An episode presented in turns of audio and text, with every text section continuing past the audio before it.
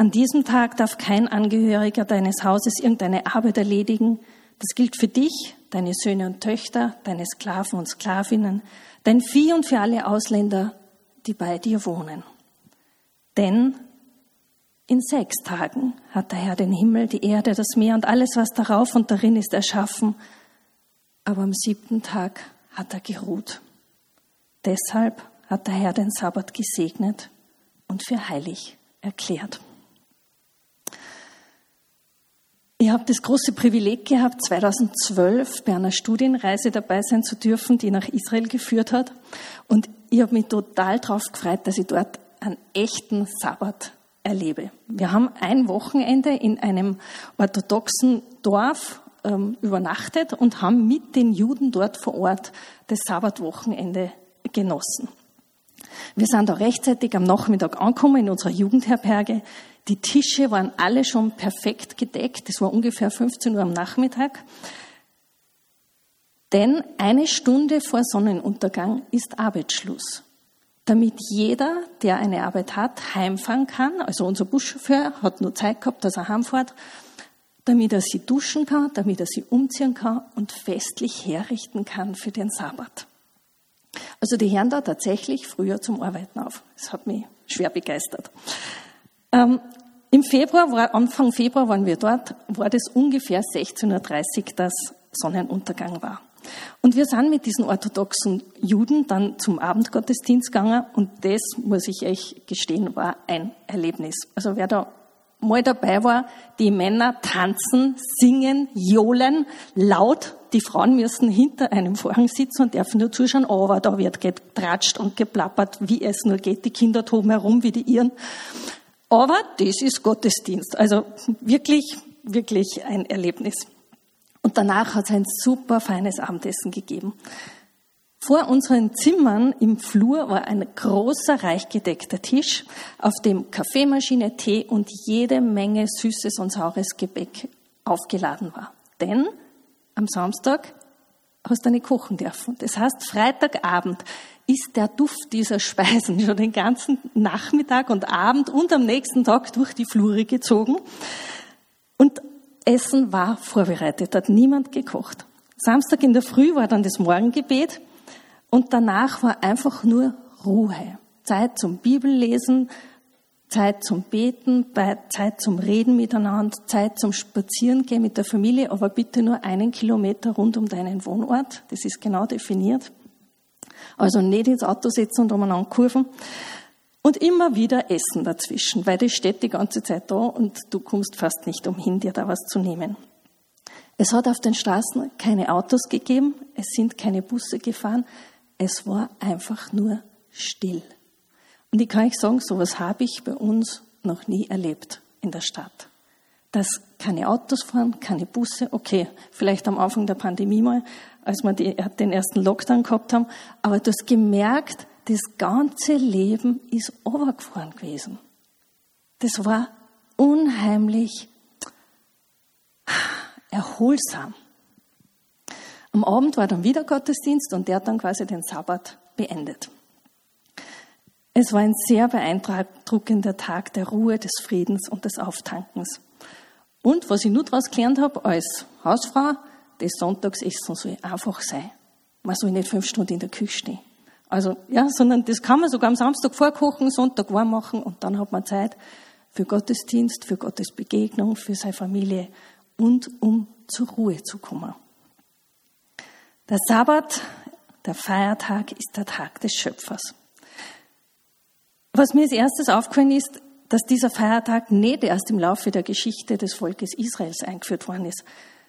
Dass das kein Gebot ist, was nach dem Sündenfall erlassen worden ist, sondern na, es besteht seit Anfang der Schöpfung. Es besteht seit Anfang der Schöpfung. Wir lesen in der, in der Schöpfungsgeschichte, und Gott ruhte von seinen Werken. Der erste Lebenstag des Menschen war ein Tag der Ruhe. Ist so wie bei einem neugeborenen Baby, was da auf den Bauch gelegt wird und dann herrscht einmal Frieden und Ruhe und Mutter und Kind lernen sie kennen. Und so ähnlich stellen wir das vor, dass Gott sagt, so und jetzt habe ich Zeit für dich, mein lieber Mensch. Und der liebe Mensch lernt seinen Schöpfer kennen. Zuerst Gemeinschaft und Ruhe und dann erst geht die Arbeit los und Erde untertan machen, etc. etc. Der Sabbat ist der Tag des Schöpfers und die Feier ist ein Bekenntnis zu diesem meinem Schöpfergott. Damit drücke er mein Vertrauen aus, dass er umfassend für mich sorgt, dass er alles in der Hand hat, dass er mich tragt, dass er mich versorgt, weil er mich liebt. Und dieses Gebot beginnt mit, in alten Übersetzungen, Gedenke oder in der neueren, Denke an den Sabbat. Und da steht im Hebräischen das Wort Sakar etwas denken durch die Tat. Etwas denken durch die Tat. Das spült sich nicht im Kopf an. Das ist eine Handlung. Ich finde gerade das Alte Testament sehr praxisorientiert. Und ich verstehe manchmal nicht, wie wir Christen so verkopft werden haben können mit dieser Basis. Also denken durch die Tat, tu etwas. Zum Sabbat feiern gehört Opfern, Gebet und das Studium der Schrift, so wie wir das damals dort erlebt haben. Und Gedenken ist nicht nur ausspannen und nichts tun, das meinen es nicht, sondern sich sammeln und daran erinnern, ich habe einen Schöpfer und er sorgt für mich. Und er will mich als Gegenüber haben. Deswegen ist der Sabbat, dieser Feiertag, geheiligt, weil er für Gott ausgesondert wird. Es ist ein Ruhetag, der dem Herrn gehört. Gott hat keinen heiligen Berg erschaffen oder einen heiligen Ort oder eine heilige Quelle, wo man hinpilgern kann, sondern er hat gesagt, na, ich will, dass ihr für mich ein Stückchen Zeit absondert, für mich erübrigt. Dieser Tag soll sich von den anderen Tagen abheben. Er soll ganz anders sein. Er soll für Gott abgesondert sein und richtig gefeiert werden. Also bei uns druckt sich das so aus mit einer schönen Tischdecken, mit einem eigenen Sonntagsgeschirr, mit einem guten Essen, mit Wein. Einfach damit das was Besonderes ist und dass sich dieser Tag abhegt, wo die Familie zusammenkommt. Es ist ein Tag ohne Arbeit. An sechs Tagen soll man arbeiten. Arbeit gehört zum Leben wie Essen, Trinken, Schlafen, Atmen. Aber die Arbeit soll nicht Macht über uns gewinnen. Wir sollen nicht Gefahr laufen, dass wir die Arbeit vergöttern, unser Selbstbewusstsein draus ziehen oder was haben wir nicht wichtig, nur weil wir den und den und den Job haben. Sondern Gott sagt, na, der Wichtigste bin ich. Bitte erinnere dich daran, ich gebe dir die Arbeit, ich versorge dich. Und er will, dass wir uns da erinnern, dass es nicht nur an uns selber liegt, wie gut es uns geht. Wir sollen ihn nicht vergessen. Er will unser Versorger sein und er ist unser Versorger. Und ich weiß, die einen dann sie leichter und die anderen dann sie schwerer. Wer schon wie ein Familienmitglied von mir zweimal in seinem Leben alles verloren hat und auf der Flucht war, zweimal in den letzten Weltkrieg, der tut sich schwer mit Vertrauen.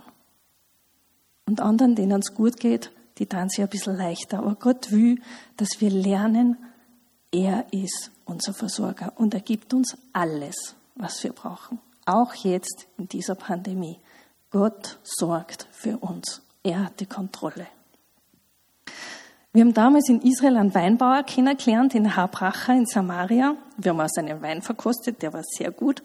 Und der hat uns erzählt, er baut seinen Wein koscher an. Das heißt, er hat die ersten drei Jahre nichts geerntet. Das heißt, die Trauben fallen am Boden, drei Jahre lang, und düngen damit den Boden und bereiten ihm darauf vor, dass er dann im vierten Jahr so richtig gute Früchte bringt. Und er hat gesagt, wir haben den Sabbat beim Weinbau, bei der Weinernte und beim Verarbeiten immer korrekt eingehalten. Außerkummer ist im vierten Jahr ein Spitzenwein, der international die Goldmedaille gewonnen hat. Und mir hat das schon sehr, sehr beeindruckt, dass diese gläubigen Juden gesagt haben, egal wie das Wetter ist, von Freitag, Samstag bis Samstagabend wird nicht gearbeitet. Da fährt der Zug drüber. Der Sabbat ist heilig. Also ich kenne nicht viele Bauern, die bei uns zum Beispiel das so machen. Und sie haben gesagt, wir ernten so einen Segen davon. Wir haben einen Spitzenwein gehabt und er hat gesagt, ich bin jetzt das vierte Jahr Weinbauer. Ich hatte keine Ahnung. Ich war einen anderen Beruf gehabt, ich bin da eingestiegen, aber Gott hat uns so reich gesegnet. Es war schwer beeindruckend. Sabbat feiern heißt Abstand nehmen von der Arbeit. An diesem Feiertag soll nur das Allernotwendigste getan werden.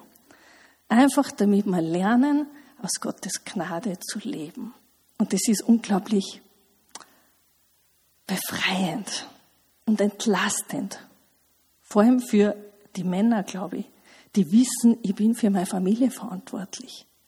Sie da fallen lassen können und sagen können, Gott, du hast meine Familie in der Hand. Ich weiß, dass du für sie sorgst und wir feiern das. Größeres Geschenk gibt es gar nicht. Was mich mit am meisten beeindruckt hat, war die Tatsache, dass auf der Missachtung dieses Gebotes die Todesstrafe gestanden hat. Wisst ihr das? Ich lese euch das nicht vor, das steht im 2. Mose 31, 14 und 15, aber es steht, Leute, wenn ihr diesen Tag nicht einhaltet, sollt ihr mit dem Tod bestraft werden. Das ist gescheit schockierend, aber für mich sagt es Gottes Herz. Er will unbedingt Zeit mit dir verbringen, will unbedingt Gemeinschaft mit mir haben, will unbedingt unser Versorger sein. Und er weiß, dass diese Beziehung zu ihm lebensnotwendig ist. Was machen wir jetzt mit diesem Gebot? Im Laufe der Kirchengeschichte ist unterschiedlich damit umgegangen worden. Gilt es für uns Christen? Soll man so ernst nehmen wie Ehre Vater und Mutter, damit es da gut geht? Töte nicht, lüge nicht, brich die Ehe nicht. Ich glaube schon. Und ich meine sogar, dass wir dieses Gebot ernster nehmen müssen als möglicherweise bisher. Denn ich gehe davon aus, dass Gott besser weiß, was mir gut tut, als ich selber. Er hat mich geschaffen und er weiß, dass es für mich, für meine geistliche, seelische und körperliche Gesundheit nötig ist, dass ich mich an diese Anordnung halte, weil sie mich gesund und am Leben hält. Weil sie mich gesund und am Leben hält. Gerade in Zeiten von Burnout, rasiert, Depressionen. Es ist wichtig, einen Tag nichts zu tun. Und da meine ich keine E-Mails anschauen, nicht da in die Chats hängen, nicht die ganze Zeit Computer spielen, sondern wirklich Pause, Beziehung zu Gott, Beziehung zu meinem Ehepartner, zu meinen Kindern, Geschwistern. Fertig. Nur das Notwendigste tun. Ich habe mich vor 15 Jahren mit der Erweckung in Wales Anfang des letzten Jahrhunderts intensiv beschäftigt. 1904 bis 1905 hat es eine Riesenerweckung in Wales gegeben die nach nicht einmal einem Jahr im Sand verlaufen ist, weil die führenden Köpfe, allen voran Evan Roberts, nicht gelernt hatten, den Feiertag einzuhalten. Innerhalb dieses nicht einmal ganzen Jahres haben sich in Wales 100.000 Menschen, damals, ja, die Bevölkerung war etwas kleiner wie heute, 100.000 Menschen bekehrt. Die Leiter dieser Weckung haben natürlich die Hände voll zu tun gehabt, um sich um diese Menschen zu kümmern, um Glaubensgrundkurse anzubieten, Kleingruppen zu gründen, Gottesdienste auf die Viers zu stellen, neue Leiter auszubilden. Also wenn Erweckung kommt, haben wir viel zum Tor. Aber wenn wir in Erweckungszeiten nicht den Feiertag einhalten, dann führt es unweigerlich zu Erschöpfungszuständen. Und im Gegenteil, in anstrengenden Zeiten ist Ruhe überlebensnotwendig. Diesen Ruhetag zum Auftanken müssen wir einhalten.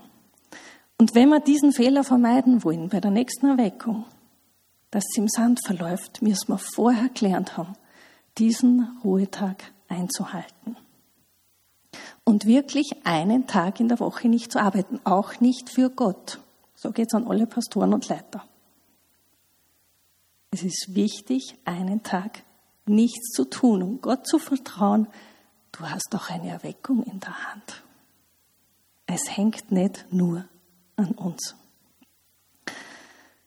Ich glaube, dass Gott uns versorgen wird mit allem, was wir brauchen. Jede Gemeinde kriegt das, was sie braucht. Jede Familie kriegt das, was sie braucht. Jedes Paar, jeder Single kriegt das, was er braucht.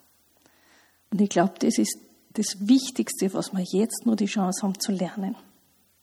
Und ich denke auch, dass Gott diese Pandemie zugelassen hat, um uns aus unserem Aktionismus rauszuholen. Um zu lernen, stille zu sein. Und zu merken, der Heilige Geist tut. Also ich glaube, dass das, das ist, was wir jetzt lernen sollen. Und deswegen bin ich tiefenentspannt, weil ich weiß, Gott hat alles in der Hand. Und es ist gut, dass er es in der Hand hat und nicht wir. Herr, ich danke dir, dass du die Kontrolle über die Geschichte hast. Über meine Geschichte, über unsere Geschichte. Ich danke dir, dass du die Kontrolle über diese Pandemie hast und wie sie verläuft. Ich danke dir, dass du weißt, wie es zum Ende geht. Und ich danke dir, dass du weißt, was da noch kommt. Und ich danke dir, dass du uns, jeden Einzelnen, uns als Gemeinden, unseres Leib Christi in Oberösterreich, in Österreich, mit allem versorgst, was wir brauchen. Denn wir wissen, du bist die Quelle unseres Lebens und dir vertrauen wir. Und ich bete, dass denen, denen es schwer fällt, dass du da reinkommst und hilfst. Ich bete, dass wir mit diesem Gebet zu dir kommen. Ich vertraue dir nicht, aber ich will dir vertrauen. Bitte hilf mir. Bitte hilf mir zu glauben, dass du mein Versorger bist. Hilf mir zu glauben, dass du die Kontrolle hast. Ich bete, dass du diesen, diesen Geist des Vertrauens freisetzt. Ich bete, dass du diesen Geist der der Zuversicht, des Mutes, der Hoffnung freisetzt unter uns. Und ich bete, dass du denen begegnest, die vor lauter Angst schlutternde Knie haben.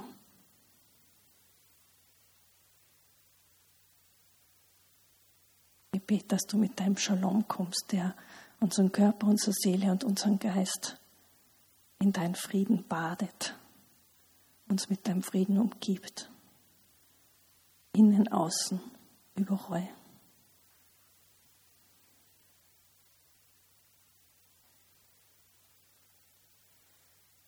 Herr, bete, dass du jetzt durch die reingehst und jeden berührst, jeden deine Hand auf die Schulter legst oder auf den Kopf und dass jeder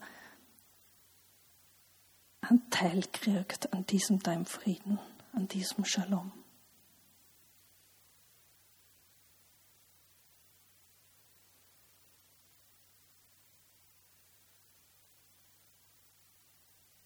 Herr, in deinem Namen verbannen wir auch Hoffnungslosigkeit und Angst und Irritation und Spalterei.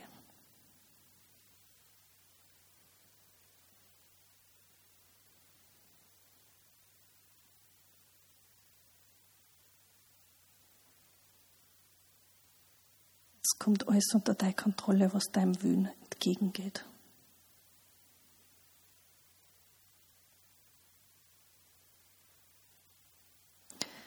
Und Herr, ich bitte, dass du uns in diese Stille führst, in diese Ruhe führst, wo wir Zeit haben, auf die zu hören.